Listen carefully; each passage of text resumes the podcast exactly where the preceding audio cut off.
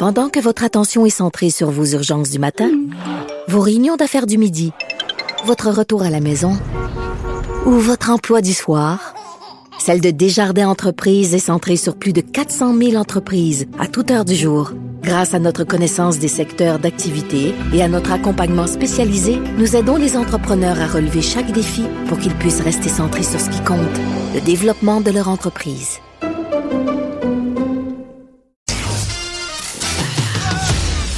Geneviève Peterson, la seule effrontée qui sait se faire aimer.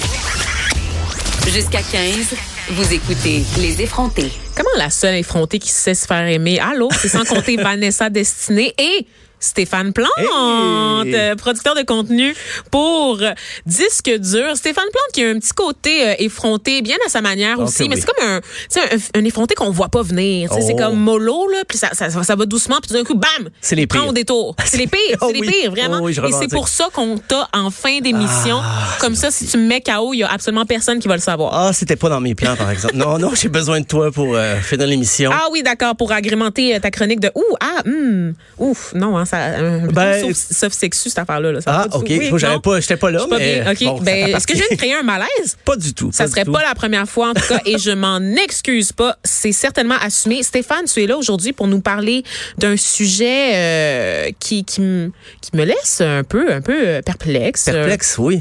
J'ai des doutes, j'ai des doutes. Tu nous parles des punks et des rockers qui ont des études supérieures. Puis là, évidemment, je dégouline de préjugés. là, je joue genre cette espèce de matante là de d'outremont qui qui voit pas qui voit pas les punks ou les rockers comme des humains. Euh, C'est la ben, vermine. La vermine. Premièrement, c'est des, c'est humains. Euh, mais c'est parce qu'il y avait le EV Montréal, il y avait 77 euh, punk, euh, le Ben oui, festival en fin c'est de la semaine. grande messe euh, des amateurs de métal et autres autres genres. On se fait une image souvent un de peu comme des ouais, comme des comme des poils, des, des slackers, du monde qui prennent beaucoup de drogue et tout ça. Ben, comme toi, Stéphane. Non, Non? quand même, Ah, je suis assez tranquille de ce côté-là. Mais c'est une image qui est appelée à disparaître parce que maintenant, de plus en plus, les universités, dans les départements de psychologie, de sociologie, de musicologie, on s'intéresse beaucoup au heavy metal dans toutes ses, euh, formes, ses, sous-genres.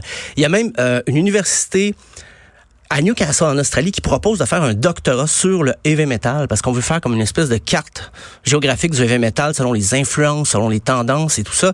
Donc ça rejoint beaucoup de plus en plus de monde et c'est rendu dans les sphères académiques et je pense qu'on a peur de pas trouver personne parce qu'on offre une bourse d'études de 27 596 dollars pour c'est le- coût des études pour une année. C'est un système anglo-saxon, c'est très privé dans dans ce coin-là. En Australie, c'est assez cher à étudier, mais on offre pour euh, le doctorant euh, qui voudrait compléter ses études en heavy metal. Donc, euh, tout ça, l'image du cheveu long et tout ça, puis même aussi dans le punk, dans le rock. On se rappellera du film Heavy Metal, A Headbanger's Journey, qui était... Je pensais que tu allais me parler de School of Rock, School un Rock. classique et un des meilleurs films de l'univers, mettant en bon. vedette Jack Black. qui renvoie quand même une certaine image du rock, mais qui est pas fausse à 100% Ben, ça se non passe plus. surtout au primaire. Là, Ça on se est passe loin des primaire. études supérieures. oui, mais le personnage de Jack Black est très loin des études supérieures Oui, c'est lui-même. Je pense qu'il n'y a pas plus d'éducation que les jeunes à qui Un chef-d'œuvre du 7e art. Mais euh, me. somme toute, euh, ça, ça remet en question l'équation qu'on fait souvent, High School Zero, euh, Guitar Hero. C'est plus du tout le cas. Euh, juste, justement, le guitariste de Queen, lui, euh, il a un doctorat en astrophysique.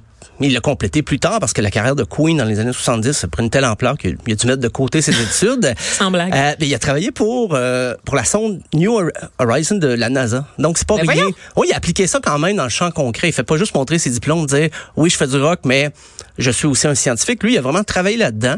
Euh, mais c'est ça, c'est le succès de Queen. Dans les années 70, il y avait des brillantes études. Il aurait pu compléter ça, mais euh, le- Mais les que les du. Britanniques, c'est une classe à part. Ils sont tous suréduqués puis ils ont tous des chevaux dans le Kent aussi. Ouais, là. ben absolument. Ben, ils ont tous un château. Là. Brian May doit en avoir plusieurs maintenant, surtout avec les, les- même avec les retombées du film sur la vie de Freddie Mercury, ça doit apporter beaucoup de beaucoup d'argent qui dont il n'avait pas nécessairement besoin, mais bon. Ben, qui les donne à la science, ces bidous-là. Voilà. Et Voilà. euh, dans le punk, justement, Greg Graffin, le chanteur de Bad Religion, euh, lui aussi a un doctorat à l'université Cornell en biologie évolutive. On est très, très loin du punk. Je me serais attendu, quand je cherchais sur les, les, les punk rockers éduqués, je me disais, bah, peut-être qu'ils ont des études en musique, en littérature, des choses qui se rapprochent de l'art. Mais là, non, c'est vraiment dans les sciences. euh, moi, J'aurais beaucoup de cours à reprendre. Si je voulais compléter justement un doctorat en biologie évolutive, j'aurais un retour à faire, une évaluation. Et parlant justement de, de biologie, il y a le chanteur d'Offspring, Dexter Holland. Lui, c'est en biologie moléculaire. C'est parce qu'il a une carrière assez variée. Le chanteur d'Offspring a quand même lancé une, sauce euh, pour pâtes qui s'appelle Gringo Bandito. Ben voyons. Mais il a complété ses études et il a même fait une, une fondation justement pour euh, avancer des fonds pour la recherche euh, contre le sida. Donc, Est-ce qu'il y a un restaurant moléculaire? Non, il n'y a pas de restaurant moléculaire. Euh, sa recherche moléculaire est vraiment contre le... Ben, pour la recherche contre le sida, en fait. D'accord. Donc, c'est noble. Oui, ben c'est ça. On s'attend pas. Offspring étant pas non plus le groupe punk le plus politisé de la Terre. Et ben regarde. Ben regarde où est-ce que je suis. Ben J'aurais pu envoyer chier Trump sur les réseaux. Ah, ben tiens donc, je le fais déjà. Ben voilà. Finalement, ça, ça, ça mène à la même chose. Mais chez, euh, chez les femmes, il y a Lisa Loeb, qui, elle, a une formation. Lisa Loeb, qui était dans euh, Nine Lives, un groupe folk rock années 90. Euh, elle, quand même, l'université Brown dans le Rhode Island, qui est l'université qui fait partie des, des 13 universités de l'Ivy League, oui. les fameux, les universités de, de la Brown, c'est une très bonne université. Là, c'est pas Yale, c'est pas Harvard, mais c'est comme, c'est tout comme là. C'est quand même euh, assez ouais, ouais. bien. Elle a un doctorat en littérature comparée. C'est moi j'ai commencé un bac en littérature. Et voilà. Tu penses quoi avec ton bac de, de ces jours-ci là par le temps qui court oh, je, je, relis mes vieux travaux de, oui. sur euh, Émile Nelligan.